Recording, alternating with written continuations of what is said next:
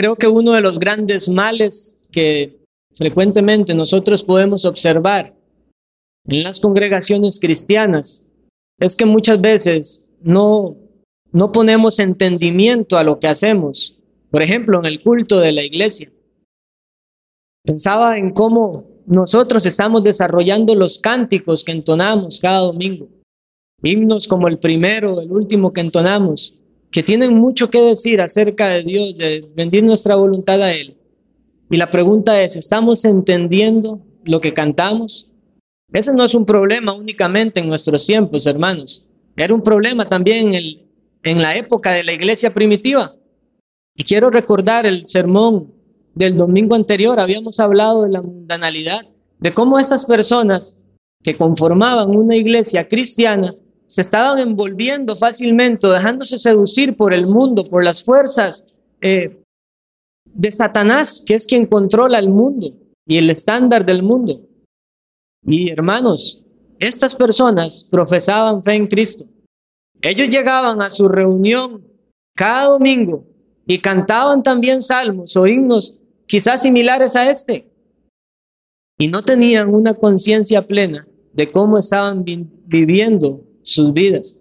Ellos insistían en que eran cristianos y sin embargo podían cantar, podían orar, podían leer y hacer muchas cosas. Pero Santiago nos dice, oraban y no recibían porque pedían mal. O pedían y, pedían para gastar en sus propios deleites. Y ellos pensaban que así estaban llevando a cabo la vida cristiana. Y el temor de Santiago, como les decía el domingo anterior, era que estas personas cayeran en una bancarrota espiritual. Algunos ya lo habían hecho, pero, pero sabía que habían verdaderos creyentes en medio de ese grupo, dejándose influenciar por el mundo. Y Santiago tenía temor de las consecuencias que hay para un verdadero hijo de Dios cuando se deja seducir por Satanás.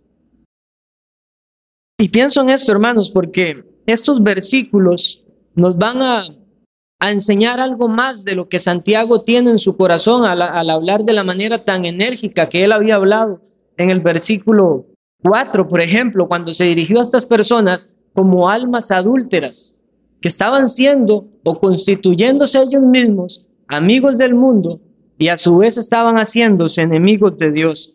Y nosotros habíamos cerrado el sermón anterior justamente en el versículo 6, donde les decía a ustedes que la, la gracia de Dios está abierta para aquellos que con humildad se acercan a Él. Pues bien, este versículo 6 del capítulo 4 de Santiago genera un contraste entre los, lo que les explicaba que Santiago quería decir cuando decía que el Espíritu que Él ha hecho morar en nosotros nos anhela celosamente que debemos entenderlo como que el espíritu, nuestro espíritu, nos hace tender hacia la envidia o hacia las pasiones o hacia la carne. Y el contraste aquí en Santiago es, pero Él da mayor gracia. Nuestro espíritu, nuestra carne, nos tiende hacia las pasiones desenfrenadas. Pero dice Santiago, pero Dios da mayor gracia. Y Santiago aquí lo que hace es citar un versículo del Antiguo Testamento en Proverbios 3:34. No lo vamos a leer porque eh, eh, básicamente Santiago toma la traducción de la Septuaginta. Y él dice, Dios resiste a los soberbios y da gracia a los humildes. Pero aquí Santiago también nos está mostrando algo más profundo de la realidad del por qué estas personas estaban flirteando con el mundo, haciéndose enemigos de Dios, coqueteando con el mundo. Mis hermanos, la realidad radica en el orgullo. Y Santiago ha puntualizado eh, profundamente también en el corazón de las personas. Y Santiago dice, al final de cuentas, el problema que ustedes están presentando, no solamente que tienden hacia estas pasiones del mundo, la raíz, la causa de todos sus problemas es que tienen un corazón lleno de soberbia, lleno de orgullo, lleno de vanagloria. Y uno se podría preguntar, bueno, pero ¿por qué Santiago llega a esa conclusión si, si en, él en ningún momento habla ahí de una manifestación del orgullo? Mis hermanos, el orgullo es la raíz de todos los problemas. Es más, de hecho, diferentes teólogos no, no, no compaginan si decir que es la raíz de todos los problemas o es la, finalización de cualquier pecado. El, pero el punto sigue siendo el mismo. El orgullo está detrás de cualquier pecado. La soberbia y el orgullo nos conducen a rebelarnos contra Dios. Y al momento de rebelarnos nosotros contra Dios, entonces nos constituimos amigos del mundo y enemigos de Dios. Y la escritura, mis hermanos, también está llena de versículos que nos habla cuál es el castigo de Dios para los soberbios, así como Santiago ha citado Proverbios 3:34. Y yo quiero leer algunos para ustedes. No todos están en un contexto de un juicio eh, inmediato, pero en, en su finalidad siempre está la muerte de por medio. Levítico 26, versículos 14 al 19 y versículo 18. Por favor, vaya conmigo a Levítico 26. Levítico 26 se le está diciendo al pueblo las maldiciones que iban a venir por la desobediencia a Dios. Dice la escritura, pero si no me oyereis, ni hicieres todos estos mis mandamientos, y si desdeñareis mis decretos, y vuestra alma menospreciare mis estatutos, no ejecutando todos mis mandamientos, e invalidando mi pacto, yo también haré con vosotros esto. Enviaré sobre vosotros terror, extenuación y calentura, que consuman los ojos y atormenten el alma, y sembraréis en vano vuestra semilla, porque vuestros enemigos la comerán. Pondré mi rostro contra vosotros, y seréis herido delante de vuestros enemigos, y los que os aborrecen se enseñorearán de vosotros, y huiréis sin que haya quien os persiga. Y aún con estas cosas, y si aún, dice el Señor, con estas cosas no me oyereis, yo volveré a castigaros siete veces más por vuestros pecados. Versículo 19. Y quebrantaré la soberbia de vuestro orgullo, y haré vuestro cielo como hierro y vuestra tierra como bronce. Ojo con lo que dice el Señor. Quebrantaré la soberbia de vuestro orgullo. Y versículo 28. Ahí continúa eh, narrando las maldiciones por la desobediencia, en el versículo 28 dice, 27-28, si aún con esto no me oyereis, sino que procediereis conmigo en oposición, yo procederé en contra de vosotros con ira y os castigaré aún siete veces por vuestros pecados. Y esta expresión, mis hermanos, sino que procediereis conmigo en oposición, es lo mismo que una amistad con el mundo. El pueblo de Israel, el pueblo que había sido apartado por el Señor, que debía caminar de acuerdo a la ley de Dios. Y estas personas, creyéndose eh, un pueblo especial, creyéndose superiores a todas las demás naciones de la tierra, porque tenían el arca del pacto, porque la presencia del Dios creador de los cielos y de la tierra estaba con ellos, caminaron muchos en oposición contra Dios. Y eso es el paralelo de ser amigo del mundo. Ser amigo del mundo es enemistad contra Dios, es lo que nos ha dicho Santiago.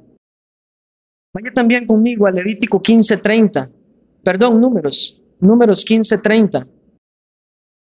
Nos está hablando ahora la escritura de las ofrendas por los pecados, pero vean lo que dice en el versículos 30 y 31. Números 15, 30, 31. Mas la persona que hiciere algo con soberbia, la persona que hiciere algo con soberbia, así el natural como el extranjero, ultraja a Jehová, esa persona será cortada de en medio de su pueblo. Y versículo 31, por cuanto tuvo en poco la palabra de Jehová y menospreció su mandamiento, enteramente será cortada esa persona su iniquidad caerá sobre ella. Este texto entonces, mis hermanos, nos muestra qué es en sí mismo la soberbia. La soberbia es tener en poco la palabra de Jehová, despreciar su palabra y despreciar la palabra del Señor, mis hermanos, no es otra cosa que despreciar su autoridad como amo y Señor de todo el universo. Eso significa la soberbia rebelarnos contra un Dios que es santo, que es justo, que es bueno, y nosotros constituirnos a sí mismos dueños de nuestras propias vidas. Pero la escritura nos dice que la gloria debe ser para el Señor, porque Él nos creó a nosotros y no nosotros a nosotros mismos. Y Salmo 73, 18, 20. Este es el último versículo para cerrar con este tema del castigo de Dios sobre los soberbios. Salmo 73, 18, 20. Asaf había contemplado cómo eh, estas personas que no temían de, que no temían a Dios prosperaban y andaban en sus pecados. Estas personas eran soberbios. Pero dice el salmista, ciertamente los has puesto en deslizaderos, en asolamientos los harás caer. ¿Cómo han sido asolados de repente? Perecieron, se consumieron de terrores, como sueño del que despierta. Así, Señor, cuando despertares, menospreciarás su, su apariencia. Y mis hermanos, Santiago cita el texto que dice, Dios resiste a los soberbios. Y, la estructura gramatical o el tiempo en el que está esa acción del, del versículo, Dios resiste a los soberbios, sugiere que Dios está constantemente, todos los días, en contra de los orgullosos. Otra traducción dice, de aquellos orgullosos que se burlan o se mofan de los demás. Dios va a destruir el orgullo y la soberbia de todas estas personas que se rebelan en contra de Él. Ahora ustedes pueden leer la profecía del profeta Abdías y se dan cuenta cómo el Señor destruye a Adón por su soberbia. Y nosotros no podemos pretender que vamos a tener un mejor trato de Dios. Nosotros no somos como algunos eh, pretenden decir que hay personas consentidas de Dios que tienen un trato especializado. No, mis hermanos. Dios no hace acepción de personas. Y el mismo Dios es el que nos, nos manda a nosotros a no hacer tampoco acepción de personas. Y lo que quiero recalcar de esto, mis hermanos, es que el pecado del orgullo muchas veces pudiera ser que lo estemos pasando por alto. No nos estamos percatando de la pecaminosidad que hay detrás de nuestro orgullo, detrás de nuestra soberbia, porque eso no tiene ninguna congruencia con un Dios que es santo, que se dignó a humillar a su Hijo Jesucristo, quien era Dios mismo, a tomar forma de siervo. No hay ninguna congruencia entre un Dios santo, bondadoso y lleno de amor con una actitud orgullosa. Alguien decía que el, motivo por el cual las personas elegían seguir los caprichos del mundo es porque inconscientemente entienden que hay en el mundo donde pueden hacer su propia, sus propios pensamientos, pueden darle libertad a toda la pecaminosidad que hay en sus corazones. Pero lo triste de esto es que estas personas no se dan cuenta que en última instancia están sirviendo al diablo. Quiero que notemos algo en la estructura de Santiago. Santiago advierte contra los que se están constituyendo amigos del mundo, que están en enemistad contra Dios. Versículo 4 del capítulo 4. Oh almas adúlteras, ¿no sabéis que la amistad del mundo es enemistad contra Dios? Cualquiera pues que quiera ser amigo del mundo se constituye enemigo de Dios. Pero cuando Santiago nos pasa a referirse a sus destinatarios sobre cómo ellos deben de vivir realmente una fe genuina, una fe auténtica, o podríamos llamarle el verdadero cristianismo, él les dice, someteos pues a Dios. Pero también dice, resistid al diablo. ¿Contra quién o, o qué estaba influenciando a estas personas? Santiago dice el mundo, pero después Santiago dice, no, no dice resistan al mundo, dice resistid al diablo. Mis hermanos, lo que Santiago está dejando en claro es que el mundo está controlado por el príncipe de la potestad del aire. Satanás domina el mundo en última instancia no obedecer a Dios es obedecer al diablo. Por eso les digo, obedecer a Satanás es tener amistad con el mundo. Muy bien, pero entonces el, punto de estos dos versículos que vamos a ver, versículos 6 y 7, es muy claro. Espero que sea también mucho más claro al finalizar este sermón. Mis hermanos, lo que nosotros debemos llegar a la conclusión de lo que Santiago dice es que nosotros debemos medir nuestra fe basándonos en nuestra obediencia a Dios.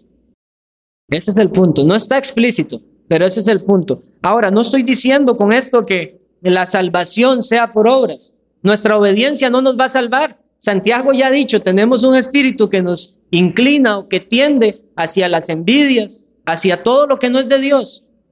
Pero lo que sí es verdad, mis hermanos, es que cuando una persona es receptora de la gracia salvadora del Señor Jesucristo, la escritura nos dice que es ahora una nueva creación. Y esta nueva criatura tiene ahora una nueva voluntad, tiene nuevos deseos y tiene ahora la capacidad de voluntariamente elegir obedecer a su Señor. Y eso lo podemos ver también en otros versículos de la escritura que vamos a ver en un momento. Pero pasemos al primer punto de este sermón, hermanos. Lo primero que, quiero que observemos es el doble propósito de la, del mandamiento de Santiago, de la exhortación de Santiago. Él dice, someteos pues a Dios, resistid al diablo y él huirá de vosotros. ¿A qué me refiero con un doble propósito en la amonestación o en la exhortación de Santiago? Me refiero a que este texto ha suscitado bastantes también, eh, no conflictos, sino diferentes pensamientos en cuanto a quién se dirige Santiago. Algunos creen que Santiago se está dirigiendo únicamente a incrédulos. Otros eruditos también llegan a sostener que no, que Santiago se está dirigiendo únicamente a cristianos, que los que estaban teniendo estas actitudes eran verdaderos cristianos que Santiago amonesta.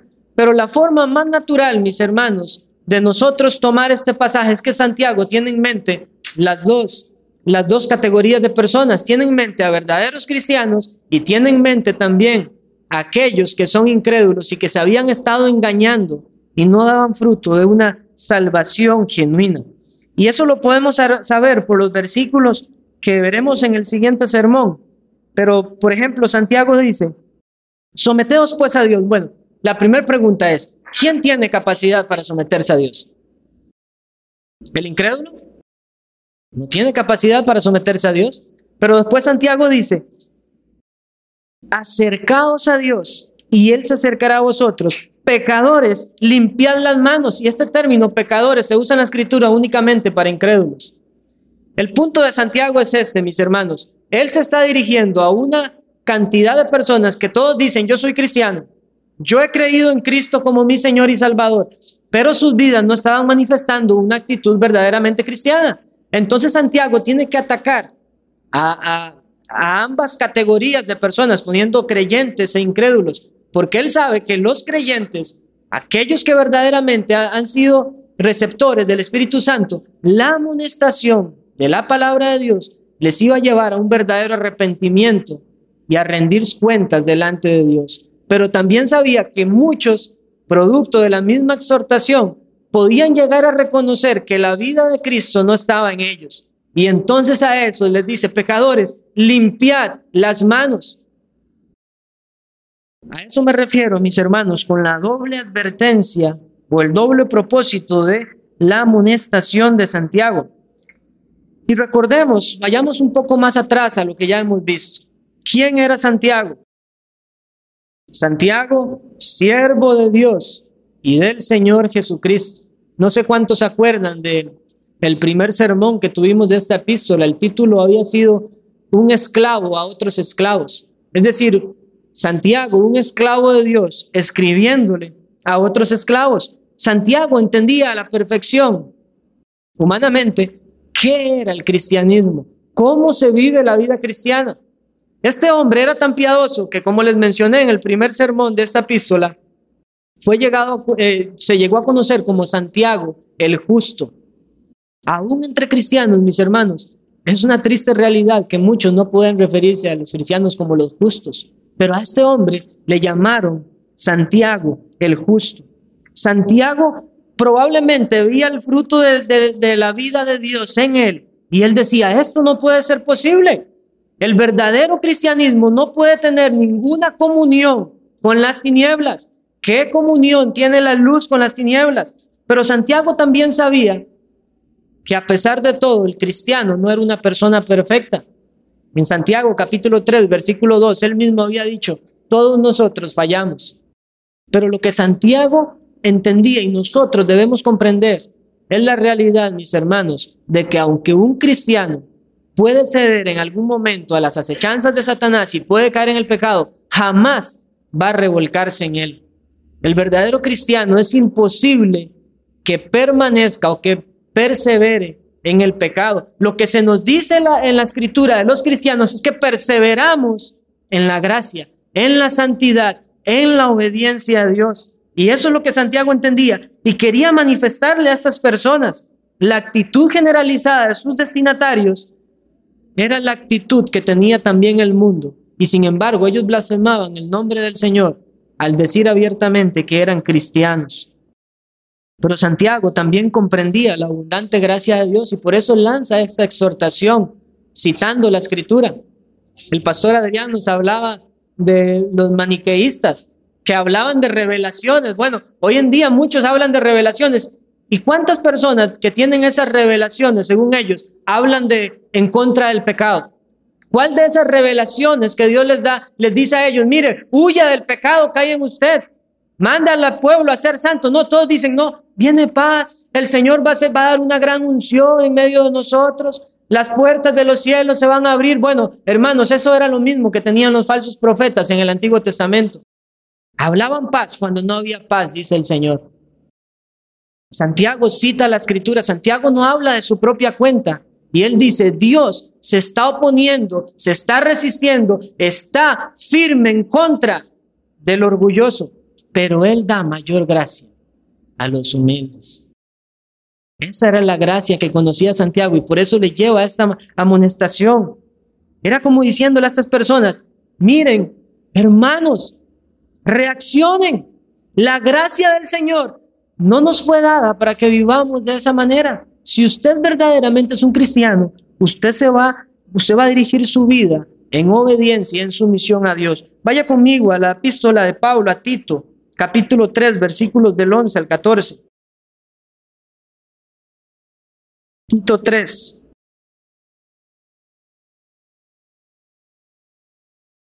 La cita mal es Timoteo, creo.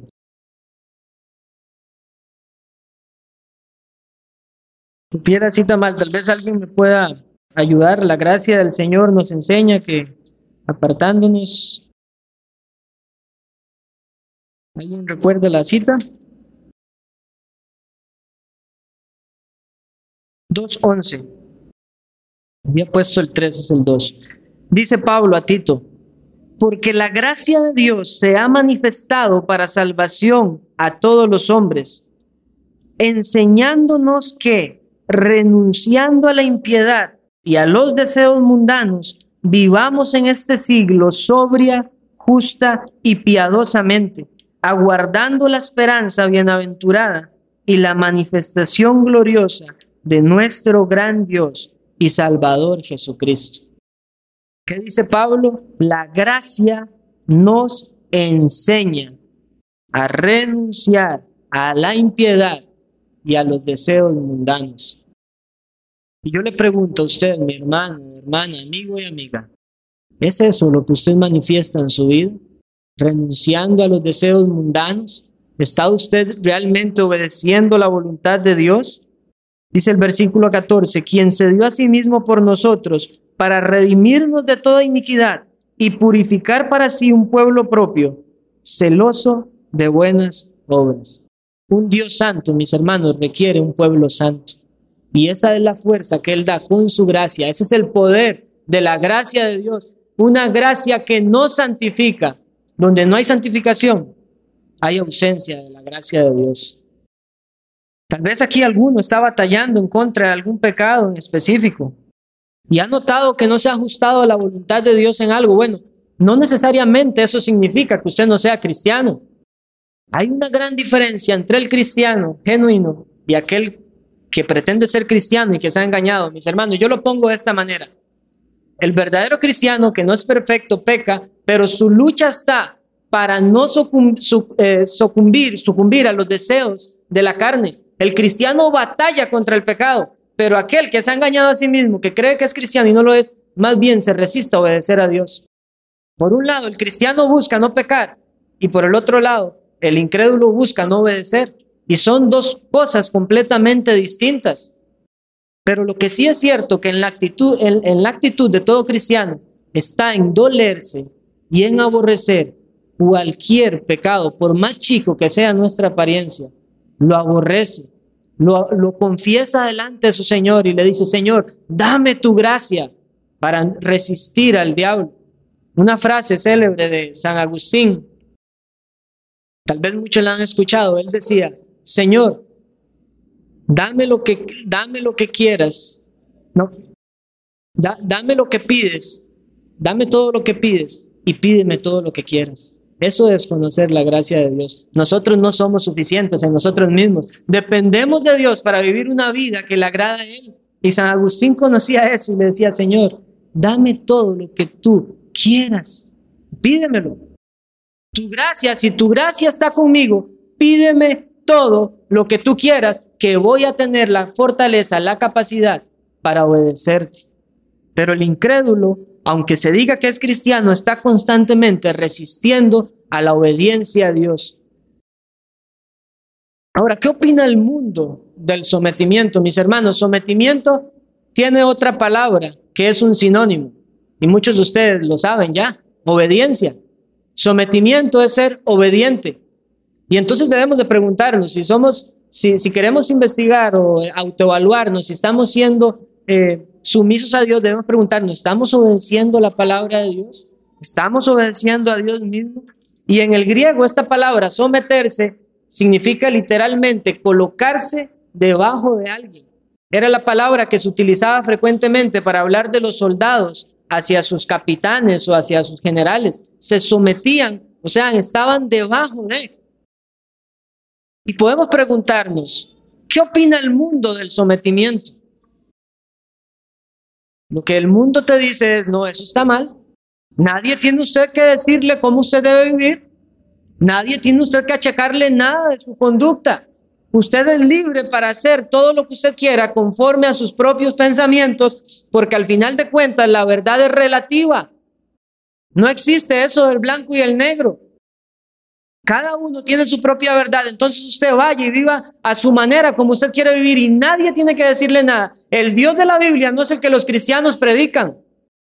A mí me dijo una señora alemana una vez recientemente que ella estaba resentida con la iglesia, que ella creía en Dios, pero el Dios de que se predicaba en la iglesia era un Dios machista y no era el Dios de la Biblia. Le dije yo, ¿usted lee la Biblia? No. Y esa es la realidad que hay en el mundo. Muchos creen hacerse una imagen de Dios y ni siquiera conocen las escrituras. Lo que les cuentan o los que creen o los que dicen, porque cada quien quiere hacerse un Dios para su propio beneficio. En un momento son amigos de Dios cuando les conviene y son amigos del pecado cuando también les conviene. Esa es la dura realidad que el mundo quiere, de, la cual el mundo quiere permear tus pensamientos.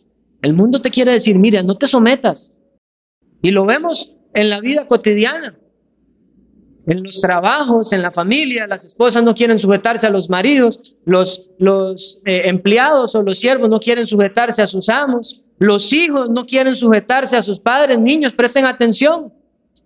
La escritura dice en Romanos 1.30 que una de las características de aquellos que tenían una mente reprobada era la desobediencia a los padres.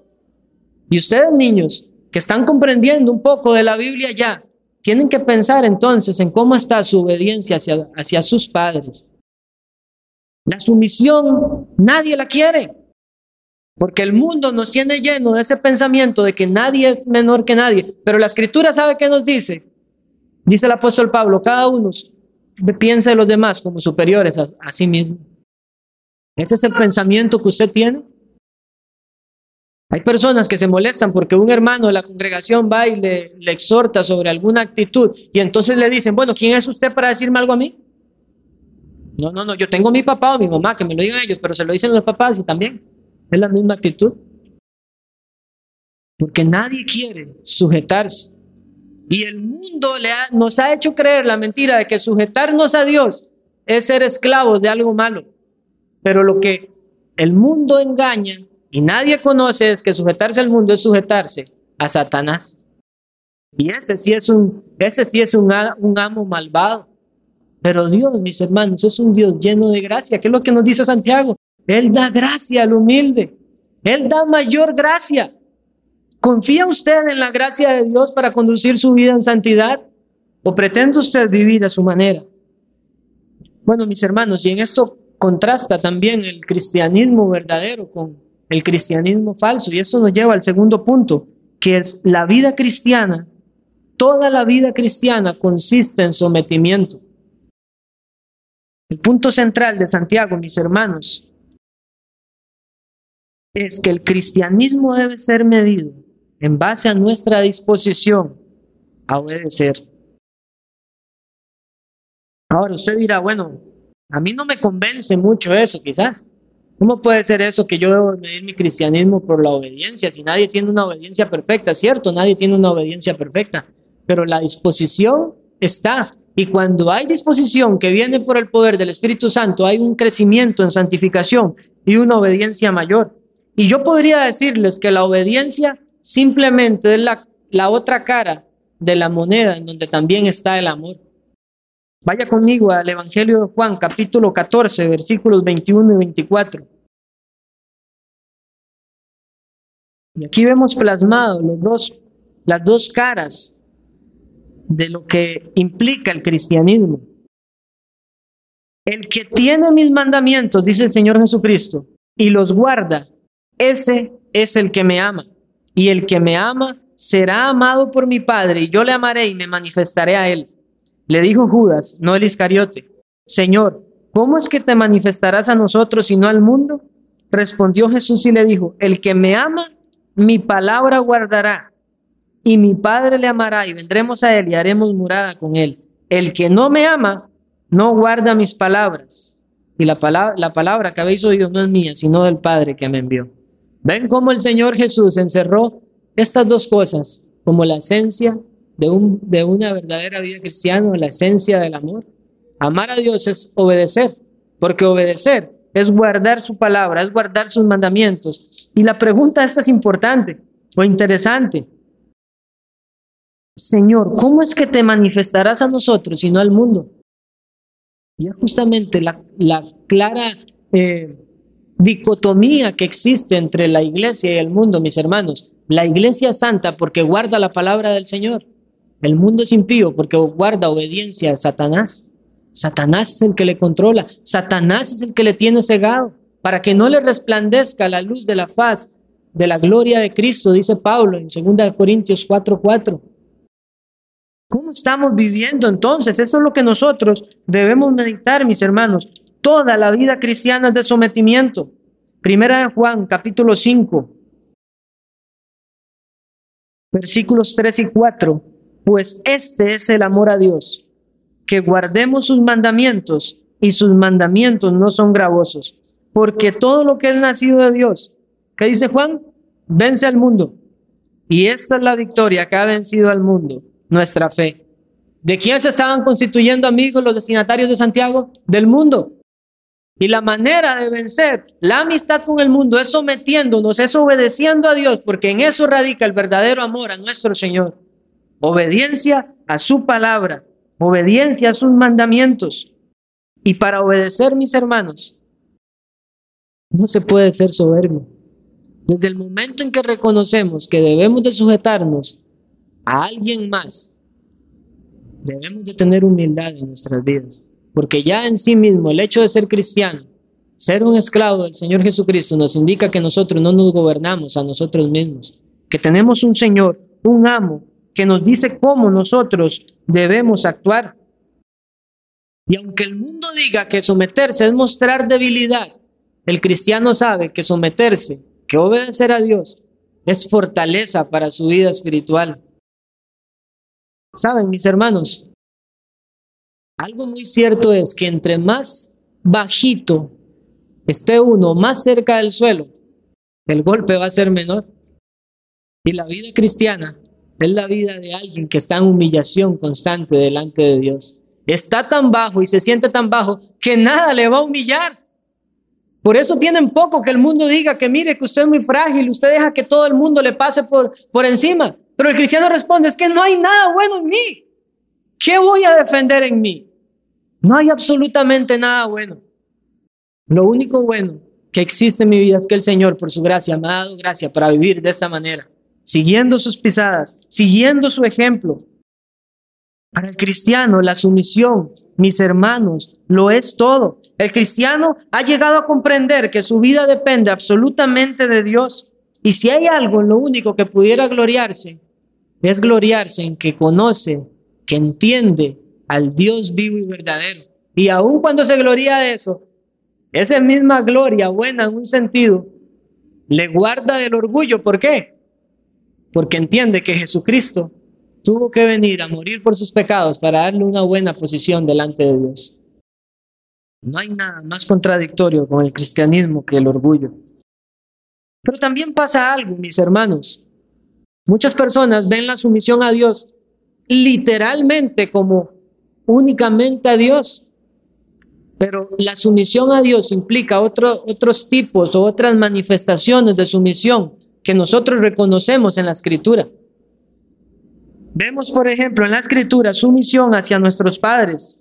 El mandamiento del decálogo del Señor en Éxodo 20:12 nos dice, honra a tu padre y a tu madre. Honrar es obedecer. Efesios 6.1, voy a leer rápidamente estos versículos para ustedes. Efesios 6.1.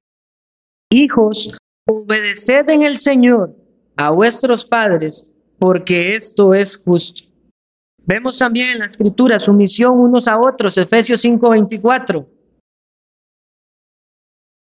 5:21.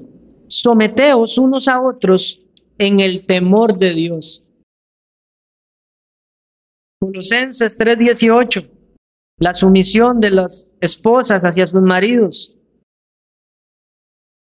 Casadas, estad sujetas a vuestros maridos como conviene en el Señor. La sumisión del, del siervo, del empleado hacia sus jefes, primera de Pedro 2.18.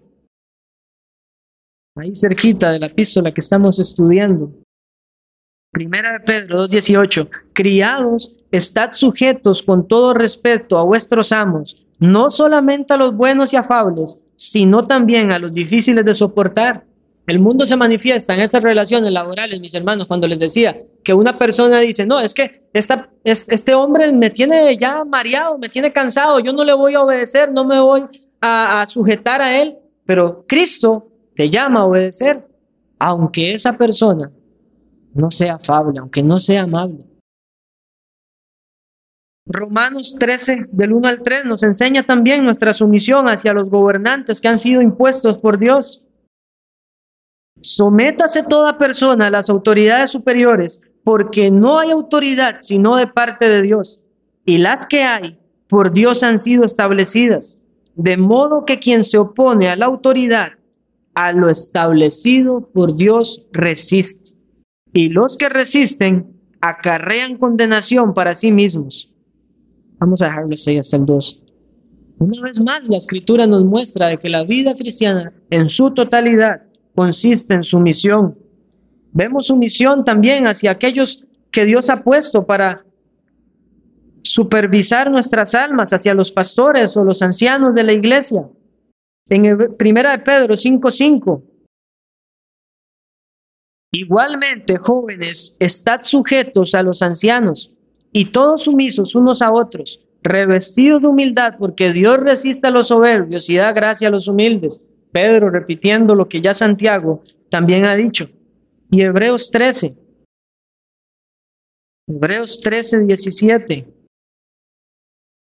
Obedeced a vuestros pastores y sujetaos a ellos, porque ellos velan por vuestras almas como quienes han de dar cuenta, para que lo hagan con alegría y no quejándose, porque esto no os es provechoso.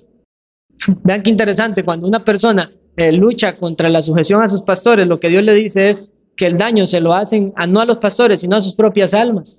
Esto no es, no, no es provechoso. Entonces, tenemos sumisión a nuestros padres, los unos a los otros, la esposa hacia el esposo, hacia nuestros jefes, hacia nuestros gobernantes, hacia los líderes de la iglesia. Mis hermanos, todas las esferas de la vida cristiana requieren sometimiento, requiere que nos coloquemos debajo de alguien más y eso nos libra a nosotros también de nuestra rebeldía. Y es muy probable que ya muchos de ustedes, cuando he mencionado todas estas formas de sumisión que la escritura nos manda, ya hayan pensado interiormente, realmente estoy luchando con alguna de ellas o con algunas de ellas. Y eso está muy bien si usted lucha realmente contra eso y le ruega al Señor la gracia para que vaya venciendo estos pecados. Pero el problema es, como muchos hacen, justificarse en que la obediencia de un cristiano no es perfecta, entonces no tengo que batallar. Porque como no soy perfecto, ¿qué más da si obedezco o no? Bueno, esa no es la actitud de un cristiano. La actitud de un cristiano es obedecer al mandamiento de Dios que dice, someteos pues a Dios. la pregunta es, ¿nos estamos sometiendo realmente? No crea usted que someterse a Dios es venir, poner una buena apariencia de piedad en la iglesia, cantar unos cuantos signos y ya, se acabó. Por eso les decía, niños, hijos, jóvenes también, ¿cómo se desenvuelven ustedes con sus padres? Aún los adultos, esposas, ¿cómo tratan a sus maridos? ¿Cómo nosotros actuamos en nuestros oficios, nuestros trabajos? Manifestamos mansedumbre, manifestamos benignidad, manifestamos humildad para reconocer una gran doctrina que está implicada aquí, mis hermanos, y es la doctrina de la soberanía de Dios. Santiago no menciona la soberanía, pero aquí está implicada la soberanía de Dios, porque se lo voy a decir de esta manera, Dios te hizo nacer en el núcleo familiar en el cual naciste. Dios te dio el trabajo en el cual estás para que des testimonio de Él. Dios te dio a tu esposo o a tu esposa para tratar contigo también, para que manifiestes el amor de Cristo por su iglesia y el amor de la iglesia hacia Cristo, maridos y mujeres. Dios te puso en esta iglesia local también para alimentar tu alma y Dios soberanamente dio los pastores de esta iglesia para que nosotros nos sujetemos a ellos. En última instancia, cuando nosotros queremos salirnos del mandato de Dios, de someternos a Él, lo que estamos es rechazando su autoridad. Y, sobre todo, mis hermanos, estamos rechazando su sabiduría del poner todas las cosas en su providencia, todas las circunstancias, administrarlas de tal manera que vivamos ahora como estamos viviendo. La gente no quiere someterse a Dios porque Dios te dice que no ames al mundo ni las cosas que están en el mundo, pero las personas quieren buenos carros, quieren una buena casa, quieren un buen vestido, quieren disfrutar su vida viajando. Eso ir a meterse todos los domingos a una iglesia, eso a mí no me convence. Yo puedo tener mi, mi cristianismo alejado de la iglesia o ir simplemente ahí intermitentemente. Pero la gente no quiere sujetar eso porque está con su mente pensando en todos los placeres y tesoros de este mundo que serán destruidos, perecerán. Nada de eso resistirá en el día final, cuando Dios mismo se manifieste en el gran trono blanco. ¿Y dónde están entonces nuestros afectos? ¿Tenemos un corazón dispuesto realmente a obedecer a Dios? nuestros afectos están en los tesoros de este mundo? Quiero el mejor auto, la mejor casa, quiero todo lo mejor, pero nunca pienso en qué es lo mejor para mi vida espiritual. Quiero vivir como yo quiera, sin que nadie me diga. La pregunta es, ¿es eso lo que Dios te manda hacer? La vida cristiana, lo recalco nuevamente, mis hermanos y amigos, requiere sometimiento. Y el último apartado, o punto de este sermón, el sometimiento a Dios es la clave para la victoria en la vida cristiana. Esto es lo que nos dice Santiago. Someteos pues a Dios, resistid al diablo, y él huirá de vosotros. Entonces el sometimiento es la clave para la victoria en la vida cristiana. Santiago nos plantea entonces en lo que implica la sumisión. La sumisión implica una verdadera victoria contra Satanás. Lo que Santiago está diciendo es esto, amigos y hermanos. Si usted se somete a Dios, va a resistir al diablo. Y si usted logra resistir al diablo por la sencilla razón de que se está sujetando a Dios.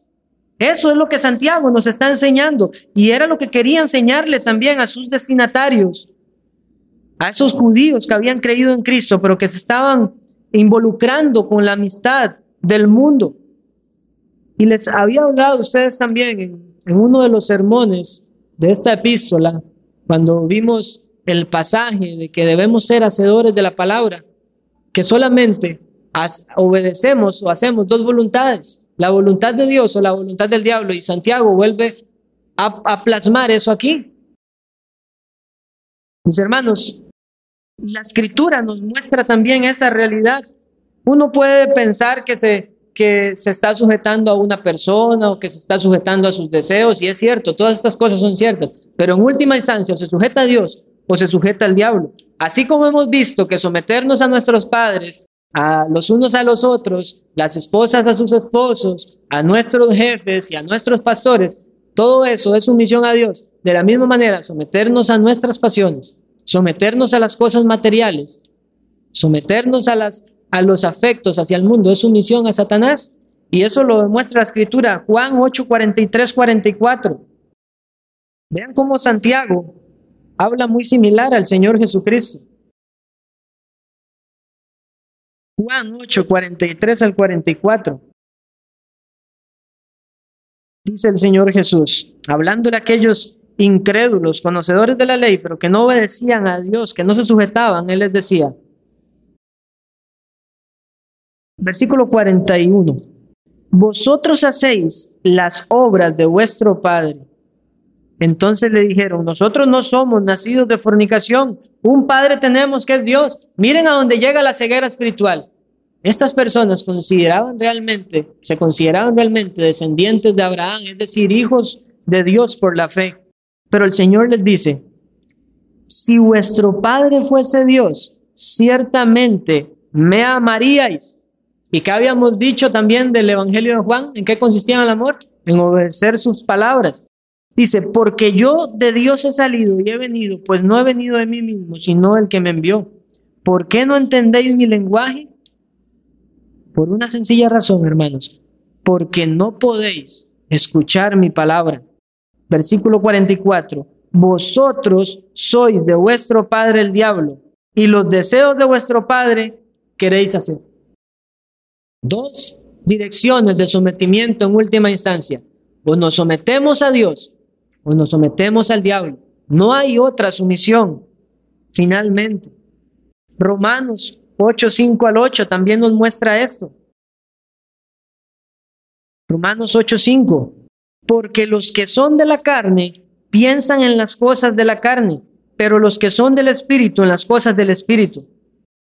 Porque el ocuparse de la carne es muerte, pero el ocuparse del Espíritu es vida y paz. Versículo 7. Por cuantos los designios de la carne son enemistad contra Dios, porque no se sujetan a la ley de Dios, ni tampoco pueden. Y los que viven según la carne no pueden agradar a Dios. Versículo 7 que dice, porque por cuanto los designios de la carne son enemistad contra Dios. ¿Y qué había dicho Santiago? ¿Quiénes son los enemigos de Dios? Los que se constituyen amigos del mundo. Ser amigo del mundo es tener, darle rienda suelta a los deseos de la carne y darle rienda suelta a los deseos de la carne es su, sujetarse a Dios. Y eso lo vemos en Efesios 2. Vaya conmigo, Efesios 2, para que vea esta realidad. Y Él os dio vida a vosotros, Efesios 2.1, cuando estabais muertos en vuestros delitos y pecados. Dice, en los cuales anduvisteis en otro tiempo, siguiendo la corriente de este mundo. ¿Qué dice Pablo? Conforme al príncipe de la potestad del aire, el espíritu que ahora opera en los hijos de desobediencia. Ahora ya usted puede entender entonces que cualquier tipo de rebelión, aunque usted diga, yo no estoy haciendo la voluntad de Dios, tal vez estoy haciendo mi voluntad, no, mi hermano y amigo, usted está haciendo la voluntad de Satanás cuando se resiste a lo establecido por Dios. La Biblia cierra todo de esta manera. Obedeces a Dios, obedeces a Satanás. Pero este es el éxito de la vida cristiana. Tristemente, en nuestra época tenemos a personas pensando que el cristianismo eh, ideal, porque idealizamos todas las cosas, somos propensos a idealizar todo, entonces las personas llegan a concluir que el cristianismo ideal es aquel que tiene ausencia de luchas, aquel que tiene una vida color de rosa. Por eso les decía, las visiones que todo el mundo, o los éxtasis que todo el mundo pretende tener son visiones de abundancia de la bendición de Dios, vino nuevo descendiendo sobre ellos.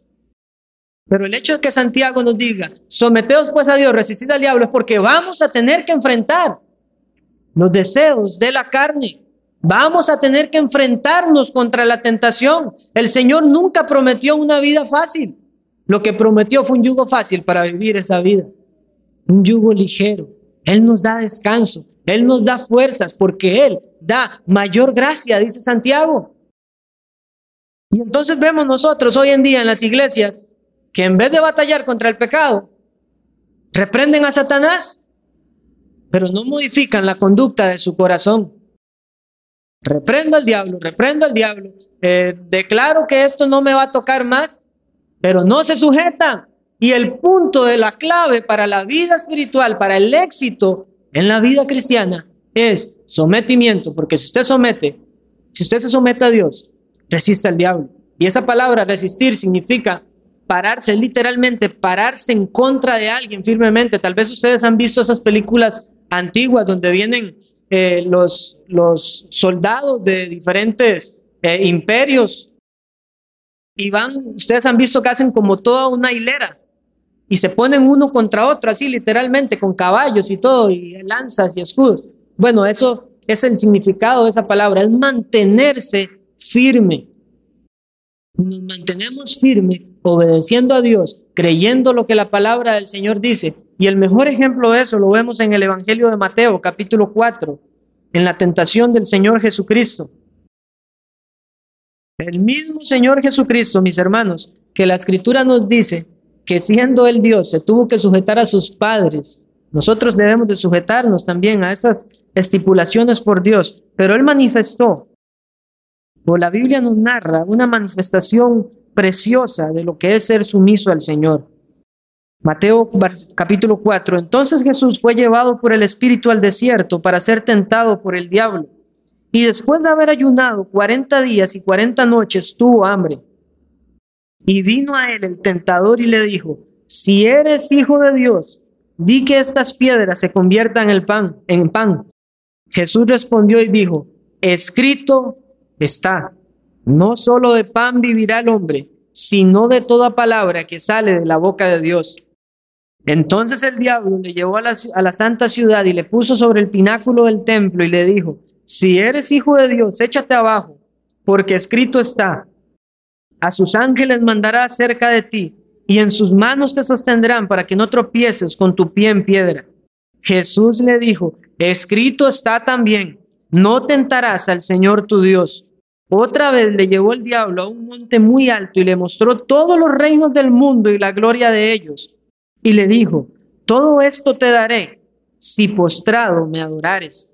Entonces Jesús le dijo, vete, Satanás, porque escrito está, al Señor tu Dios adorarás y a Él solo servirás. Versículo 11, el diablo entonces le dejó. Ven mis hermanos que no se trata de reprender a Satanás y proclamar un montón de, de artilugios o qué sé yo, que parece más bien cosas como de arte de magia. No, mis hermanos, el éxito de la vida cristiana es sometimiento. Y el sometimiento a Dios es someternos a su palabra. Y para poder someternos, mis hermanos, debemos tener nuestra mirada en la palabra de Dios. Nosotros no podemos vivir un verdadero cristianismo si no estudiamos, si no contemplamos, si no aplicamos la preciosa doctrina de las escrituras a nuestra vida. La palabra de Dios nos revela al Dios y Salvador de nuestras almas. La palabra de Dios nos dice cómo nosotros debemos de vivir. Y es lo que Santiago también nos está diciendo. Debemos sujetarnos a Dios y nos sujetamos obedeciendo a su palabra.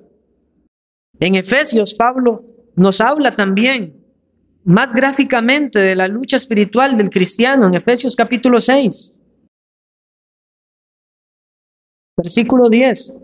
Por lo demás, hermanos míos, fortaleceos en el Señor y en el poder de su fuerza, vestidos de toda la armadura de Dios, para que podáis estar firmes contra las acechanzas del diablo porque no tenemos lucha contra sangre y carne, sino contra principados, contra potestades, contra los gobernadores de las tinieblas de este siglo, contra huestes espirituales de maldad en las regiones celestes. Por tanto, tomad toda la armadura de Dios para que podáis resistir en el día malo y habiendo acabado todo, estad firmes.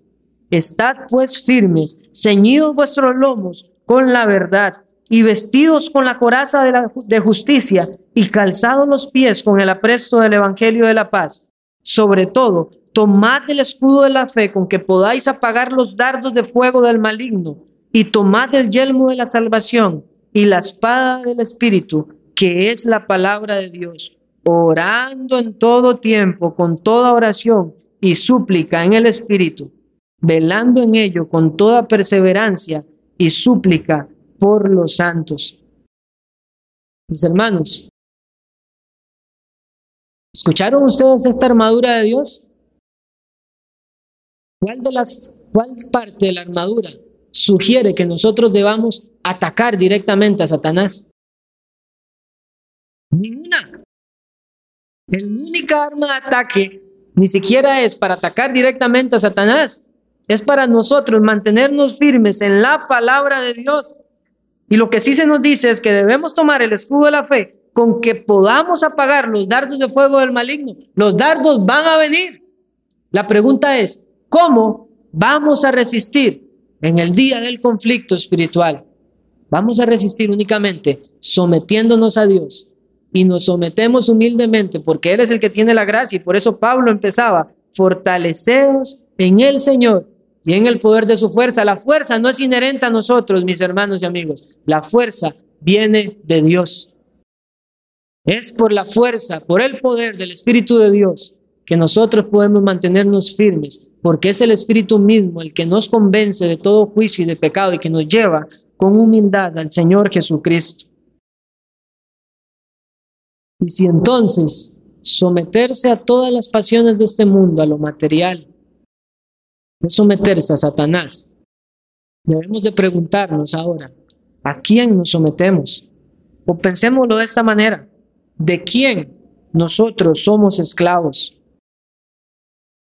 Romanos 6, 16, dice el apóstol Pablo, ¿no sabéis que si os sometéis a alguien como esclavos para obedecerle, sois esclavos de aquel, de aquel a quien obedecéis, sea del pecado para muerte o sea de la obediencia para justicia? ¿A quién entonces, mis hermanos y amigos, nos sometemos? Realmente debemos comprender esto.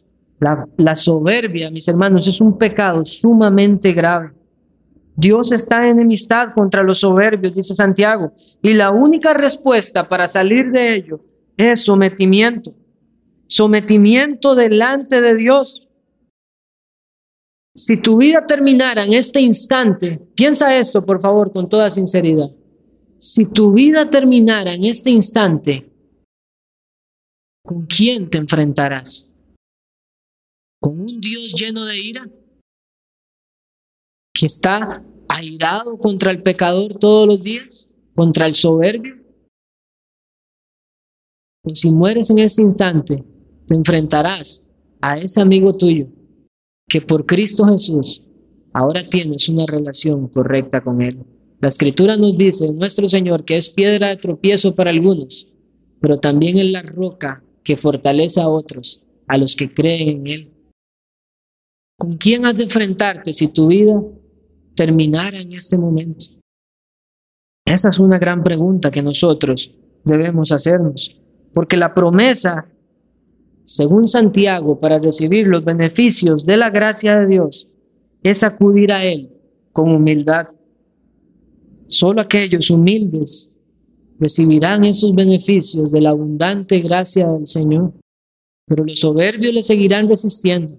Los soberbios seguirán haciendo todo conforme a sus propios pensamientos. Nunca escucharán el consejo y siguen, engañados por el mundo pensando que son verdaderamente libres cuando desobedecen a Dios no se dan cuenta que siguen siendo esclavos de Satanás, de quien la escritura dice que es homicida desde el principio. Vean las dos cosas, mis hermanos y amigos. O acudimos a Dios con humildad, voluntariamente, sujetándonos a Él, a ese Dios que nos da vida, que nos purifica, obstinadamente aceptamos los engaños de Satanás a través del mundo y ese homicida del principio hará que nosotros vayamos a la muerte. Y también hay algo cierto. O nos sometemos voluntariamente al Señor ahora, o te someterás en aquel día que Él haya de juzgar a los vivos y a los muertos por la fuerza. Y horrenda cosa es caer en manos del Dios vivo. No habrá esperanza para ti. Si tú sigues rechazando a Dios obstinadamente, dice Pablo, estás sin esperanza y sin Dios en este mundo. No hay ningún fin bueno. Mis hermanos, Satanás no tiene ningún problema con que usted esté todos los domingos en la iglesia mientras no esté sujetándose a la voluntad de Dios. Él no tiene ningún problema con eso. Él le anima más bien porque sabe que usted puede hasta sembrar cizaña en medio del pueblo de Dios. La pregunta entonces es, ¿estoy realmente obedeciendo a Dios? Por favor, no confunda la obediencia a Dios o la sumisión a Dios con estar aquí en cuerpo presente cada domingo.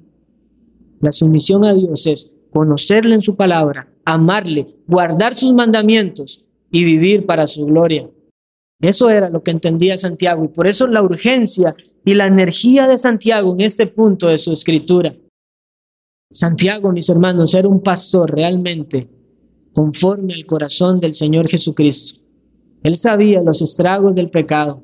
Él sabía que en la profundidad de los, de los pensamientos vanos de estos hombres había una rebeldía contra el ejercicio de la soberanía de Dios y recriminaban cada cosa porque no estaban satisfechos con la porción que Dios les había dado para sus vidas. Por eso pedían para sus propios deleites. Querían más de lo que tenían. ¿Cuál es la condición espiritual de su alma en este momento. Revisa sus oraciones, empiece por eso, examine sus oraciones. Ellas van a decir mucho de cuánto se asemeja usted al Señor, si es cristiano y está creciendo en Él. O también podrían darle evidencia, como a estas personas a las cuales Santiago les exhorta eh, duramente, de que Cristo no estaba reinando en sus corazones. Y todos mis hermanos y amigos hemos de presentarnos delante del Señor, el Señor que con justicia juzgará las obras de cada uno. Quiera el Señor darnos gracia, mayor gracia, para vivir humildemente y sabiamente en nuestro mundo, porque la Escritura nos ha dicho que somos peregrinos y extranjeros, y los deseos de este mundo no deben atormentarnos a nosotros, debemos rechazarlos, porque tenemos una esperanza mayor. Nos espera esa ciudad celestial quien el arquitecto es Dios mismo. Y nos anhelamos, esa promesa y la miramos de lejos, pero nos regocijamos en que en aquel día no habrá lágrimas, no habrá dolor, no habrá batalla contra el pecado, pero veremos al Señor de gloria y le conoceremos a Él tal como Él es, nos dice el apóstol Juan. Por favor, si usted ha reconocido que usted no está sujetándose a la voluntad de Dios, no salga de aquí sin entrar a cuentas con Él. Ruéguele que Él derrame su abundante gracia en usted para que usted no vaya a estar delante de ese Señor de la tierra en aquel día y vaya a morir eternamente y vaya a recibir el castigo de Dios. Oremos.